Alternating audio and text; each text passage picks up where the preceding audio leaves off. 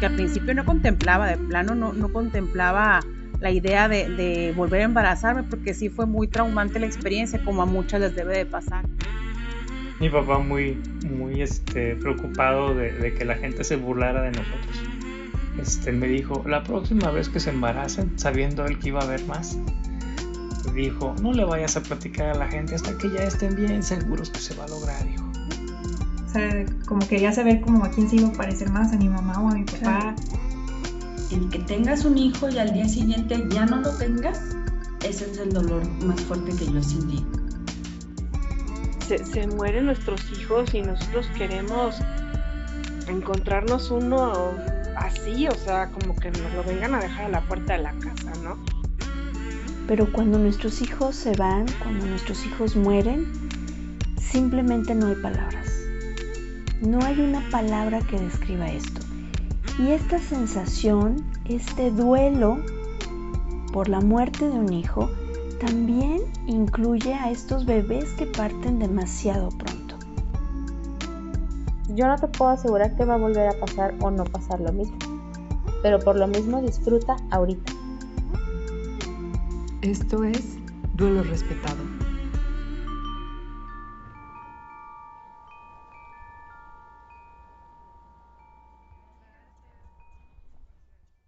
Hola, bienvenida, bienvenido a este espacio donde hablamos sobre el pariente incómodo de la maternidad y la paternidad. Yo soy Georgina González, especialista en duelo gestacional perinatal y neonatal, y deseo que encuentres en este podcast herramientas e información que te sea de mucha ayuda para transitar de manera respetuosa tu proceso de duelo. El próximo miércoles 16 de diciembre a las 8.30 de la noche, hora de Ciudad de México, estaré haciendo una transmisión en vivo a través de Instagram donde hablaremos y aclararemos algunas dudas que me han compartido por redes sociales sobre este proceso de duelo. Me encantará que me acompañes, te espero el próximo miércoles.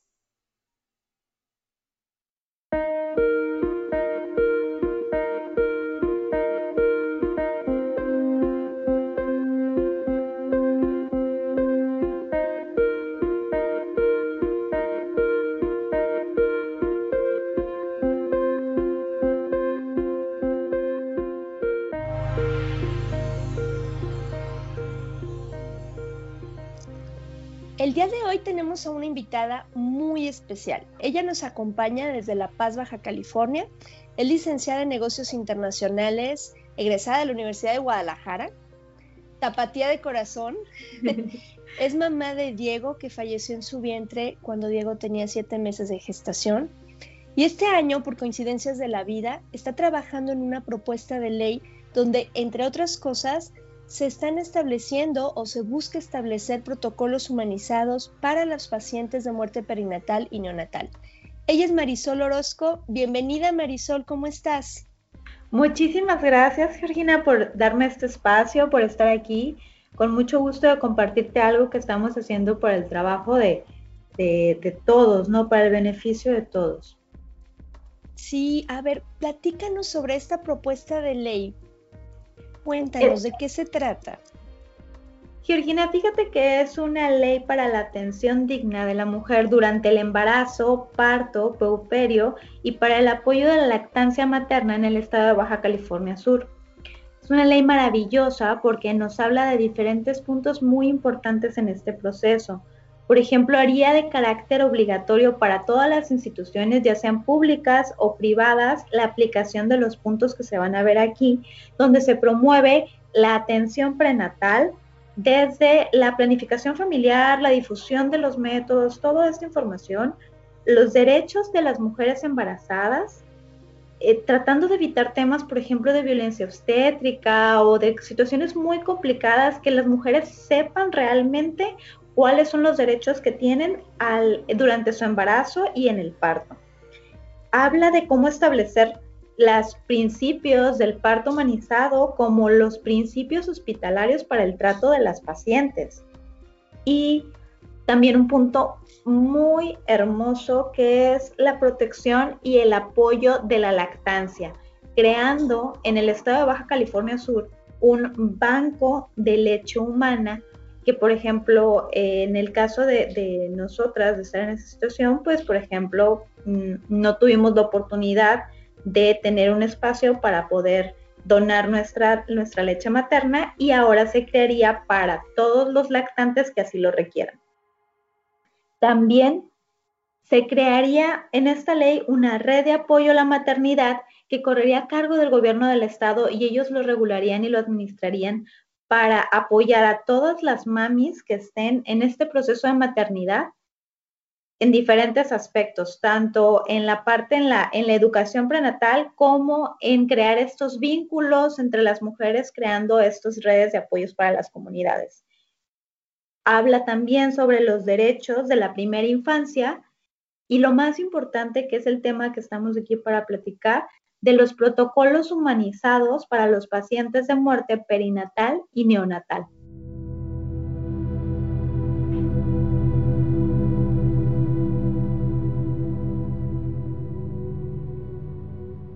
Marisol, ¿cuáles son los puntos que contiene este programa? Cuéntanos. Hablamos de diferentes etapas. En este proceso de vivencia lo pude segmentar en estas partes pensando que previo al parto los consejos o los protocolos que se dan es que los doctores o los eh, todo el personal médico cuide la terminología con la cual va a dar la noticia o va a dar el diagnóstico médico, tomando en cuenta que el paciente que le estás dando esta información está en estado de shock, está viviendo un momento muy doloroso de vida y necesitas comunicarlo en un lenguaje y en unas formas que sea comprensible para él. Entonces se trata de cambiar ese chip de la cosificación que se tiende a hacer en el lenguaje hospitalario a la personalización del paciente.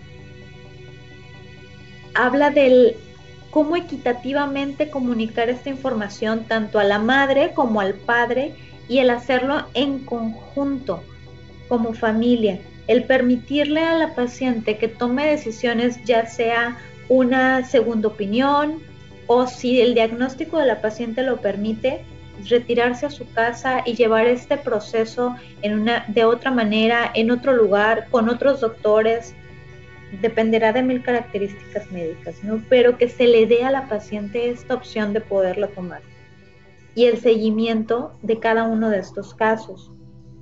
Durante la etapa del nacimiento, considerar cómo será el proceso de la entrega del bebé una vez que eh, pase el proceso de hospitalización.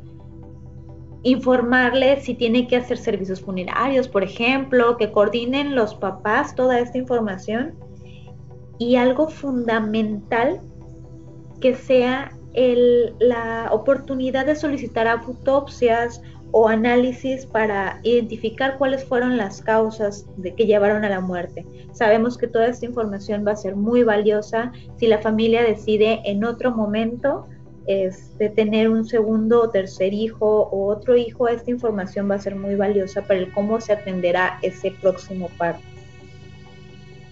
Una vez que se ha pasado el proceso del parto y que ya tenemos eh, esta nueva esta etapa en donde pasas del quirófano a tu sala o a tu área de espera, tu habitación de espera, que esté perfectamente identificado o separado del resto de la población de ginecología para que el paciente pueda ser respetado su duelo. En mi experiencia, cada camillero, cada enfermero, cada cambio de doctor del turno llegaba y te preguntaba, ¿y tu bebé?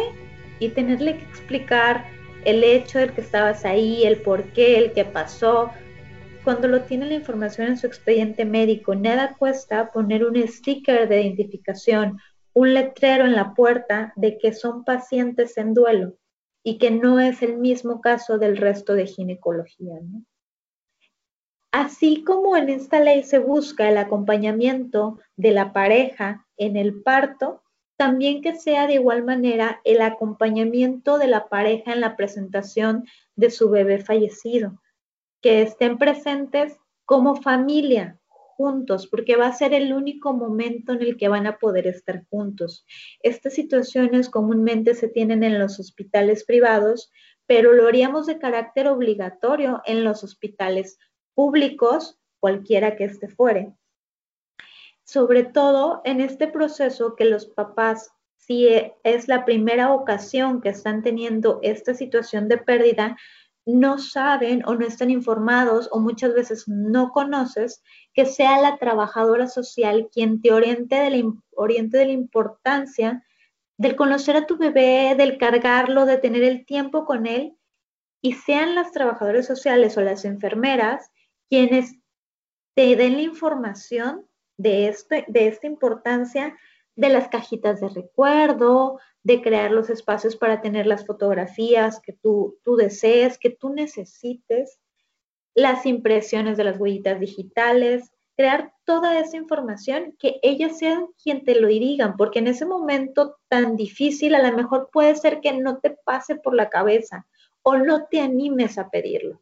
Y que sean ellas quien te digan, es un proceso normal, está bien, y en un futuro va a ser lo más valioso que tú tengas.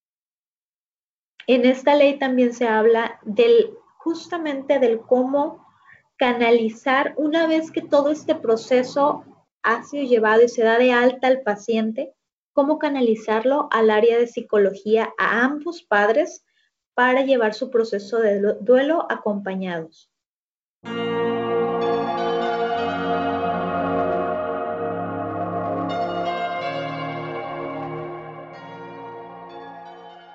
Wow, es una propuesta muy completa que, es, abarca una manera muy integral del trato hospitalario que deberíamos de recibir las mujeres eh, con o sin nuestros bebés en la vida, eh, pero que, que no se pase sobre la dignidad de la persona.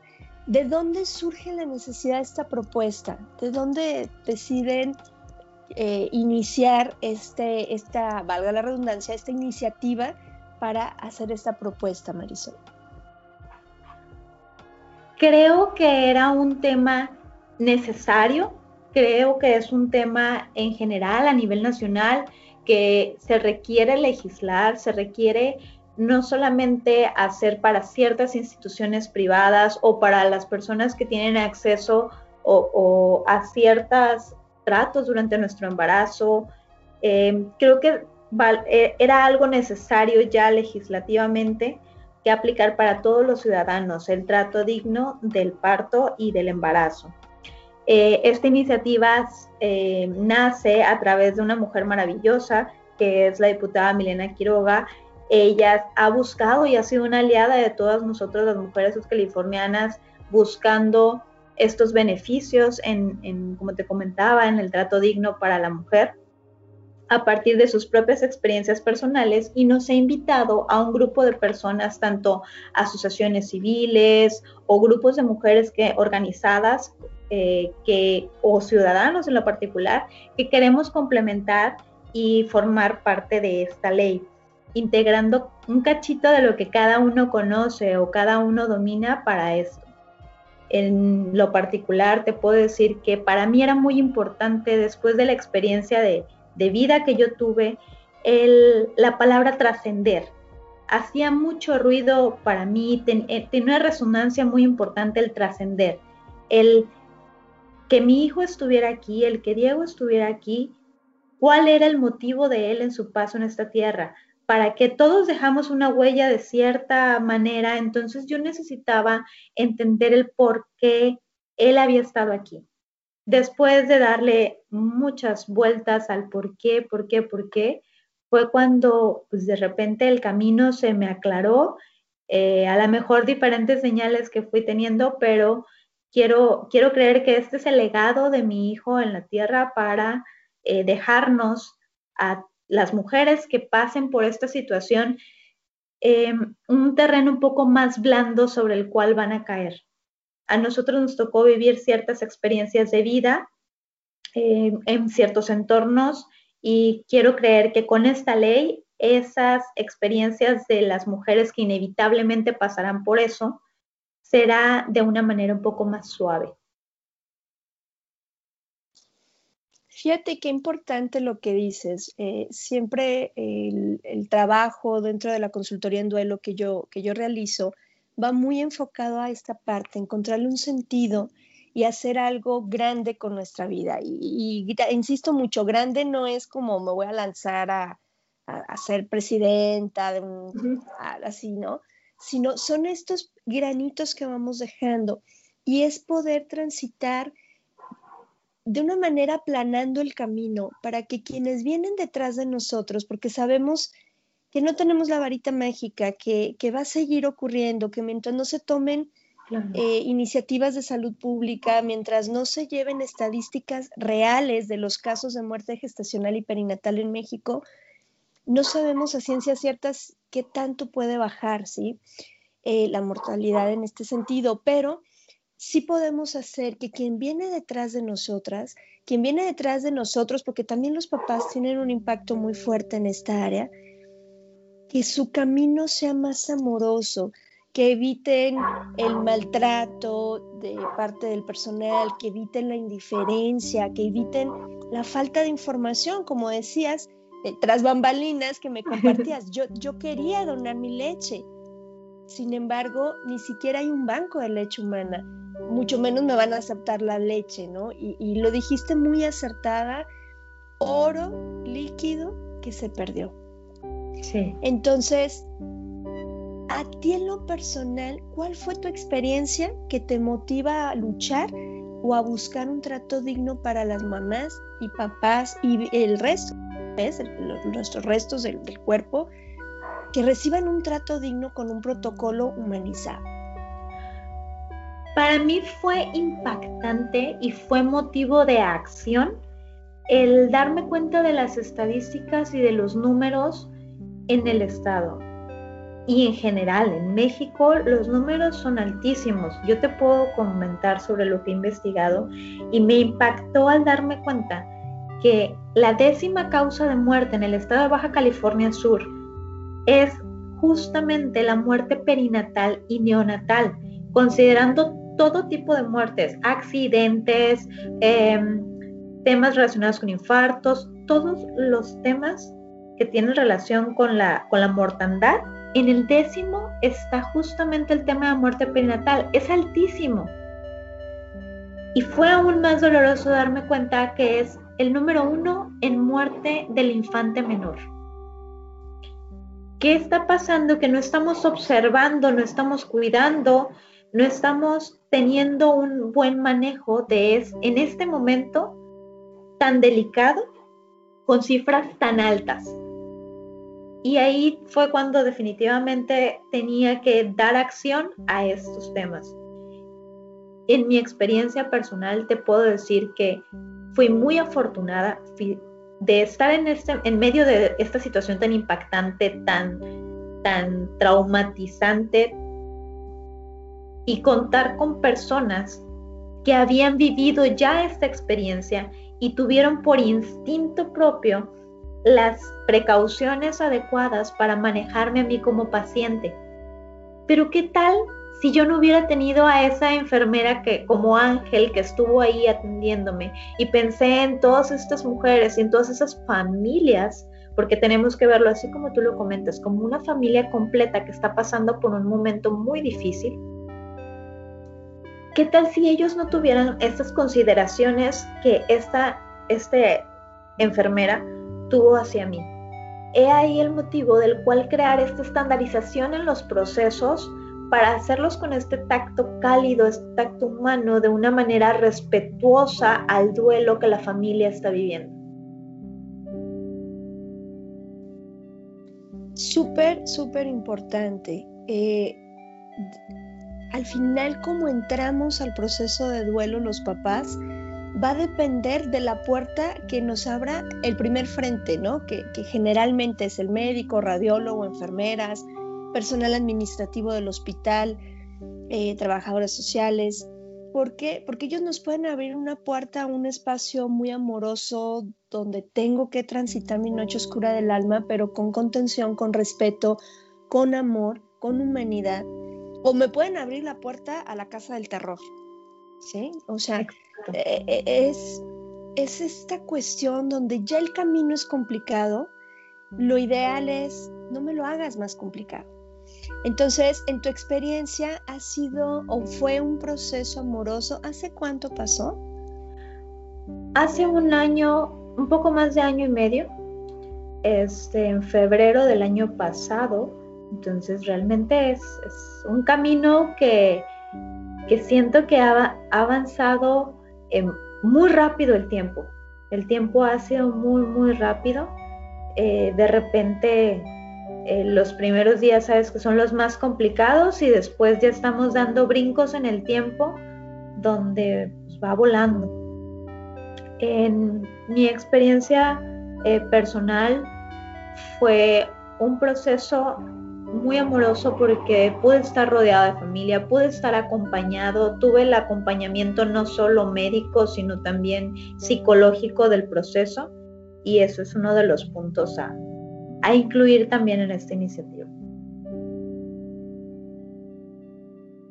Y es, eso es todo, ¿no? Eh, no insisto, no podemos evitar que pase, pero que si pasa tengamos esa red de apoyo que nos sostiene y nos contiene. Nos has hablado que quienes participan en esta propuesta es una red muy amplia de diferentes asociaciones civiles, eh, ¿Cómo toman ellos y ellas este tema de duelo gestacional y perinatal?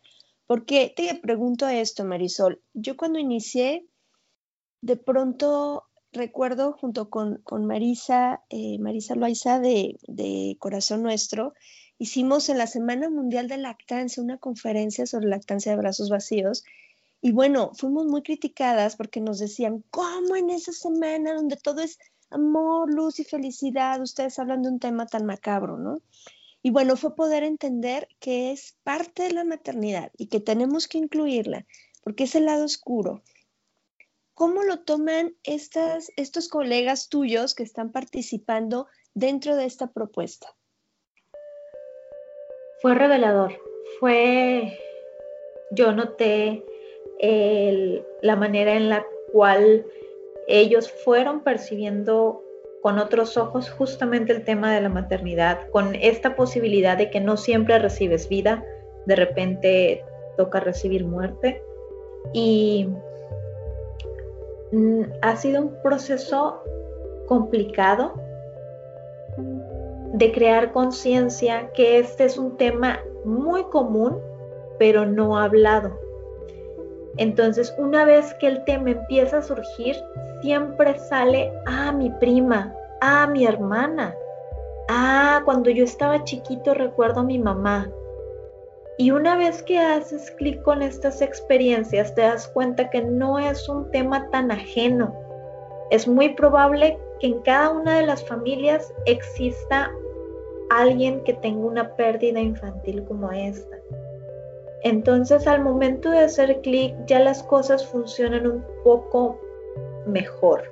Te puedo comentar también que eh, me, ha, me ha costado el tema de la empatía con las personas que no han tenido ninguna experiencia cercana a este, a este suceso, ¿no? Entonces toca hablar desde la experiencia, desde el testimonio, desde el qué fue lo vivido, para crear esta concientización a los demás, ¿no? Em, ha sido complicado.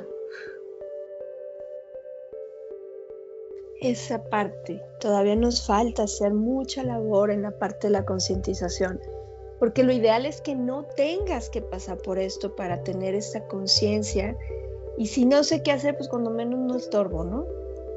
Cuando menos no te hago pesado el camino te sé a dónde canalizarse, con quién dirigirte, sé cómo orientarte para que allá te brinden la ayuda, si esto me genera mucho conflicto. Pero bueno, seguiremos trabajando eh, sobre esta concientización. Oye Marisol, pues el tiempo para variar nos come, pero a mí me gustaría que antes de cerrar, me gustaría hacerte esta pregunta. Bueno, son dos preguntas. La primera es, ¿Qué mensaje le darías a las mamás que están iniciando su proceso de duelo por el fallecimiento de su bebé?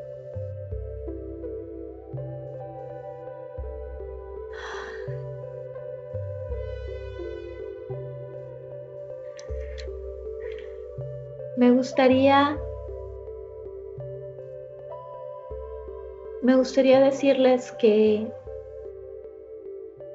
todo ese amor que sienten, todo ese amor que tienen, seguirá transformándose, seguirá creciendo, seguirá siempre, siempre de la mano con, con ustedes, que es un amor realmente que dura para siempre y las acompaña en cada uno de los pasos que dan, que lo van a ver reflejado a través de diferentes ojos, a través de la familia, a través de su entorno, que ese amor ahí está con ustedes y ustedes tienen la capacidad de convertirlo en algo maravilloso.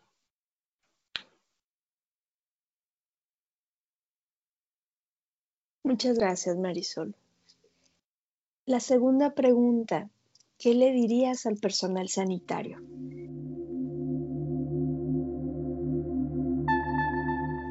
a todo el personal que nos apoya y nos ayuda en este proceso, hay dos temas muy importantes para ellos. Primero, que aunque esta es una situación que de cierta manera sea cotidiana para ellos, a la familia a la cual están atendiendo es un momento impactante y el cómo ellos aborden esta situación va a ser de gran medida la manera en la que ellos puedan procesarlo de una mejor o menor manera. Y otra parte es que para el personal médico también es un tema muy difícil y también es muy complicado emocionalmente. En su trabajo es una carga muy pesada. Entonces, es importante que ellos canalicen estas experiencias de vida también para que sea un momento menos pesados también como parte de su trabajo. Importante que, también puedan entender que ellos también necesitan apoyo, ¿verdad? Sí, ellos también requieren el, justamente la, atención después de, estar tratando momentos tan difíciles, de este, situaciones de mucho dolor, muy delicadas. Así es. Marisol, de verdad, no me queda más que darte las gracias, pero no solo porque el día de hoy nos permites, nos compartes y desnudas tu alma con este tema. Es un tema sensible que yo les insisto, no es fácil hablarlo con gente que no conocemos, pero que lo hacemos por esta parte de que nadie más vuelva a pasar en, e, por esto en silencio y soledad. Te agradezco muchísimo tu propuesta, tu iniciativa, eh, el, alzar la voz para todas las mujeres, para todas las familias, para todos estos bebés. Es difícil, eh, platicábamos hace rato, ¿no? El, tocar piedras, yo te compartía la experiencia que hemos tenido aquí en Jalisco, que ha sido complicada, ha sido cerrar muchas puertas porque no lo consideran una prioridad en la agenda. Sin embargo, eh, yo a nombre de muchas mujeres, muchas familias, te agradezco junto a todos tus colaboradores esto que están haciendo porque va a ser una punta de lanza maravillosa para todo el país. Necesitamos protocolos ya. Necesitamos esos protocolos de atención. Eh, por supuesto que seguiremos muy de cerca tu trabajo. Lo que necesites, cuenta conmigo y sé que con todo el público de, de Duelo Respetado Podcast, porque es lo que buscamos, esta dignificación a estos procesos de verdad un honor que nos hayas acompañado. Gracias, Virginia, a ti. De, hecho, pues esa es la intención, darle el espacio, el respeto, la comunicación a un tema tan importante como lo es la pérdida. Así es. Te envío un abrazo muy grande en la distancia y por aquí estaremos pendientes de los avances y, y, nos vas contando cómo va el asunto, porque esto es maravilloso y nos emociona a todos. Claro que sí, con mucho gusto estaremos al pendiente. Muchísimas gracias. A ti, Georgina.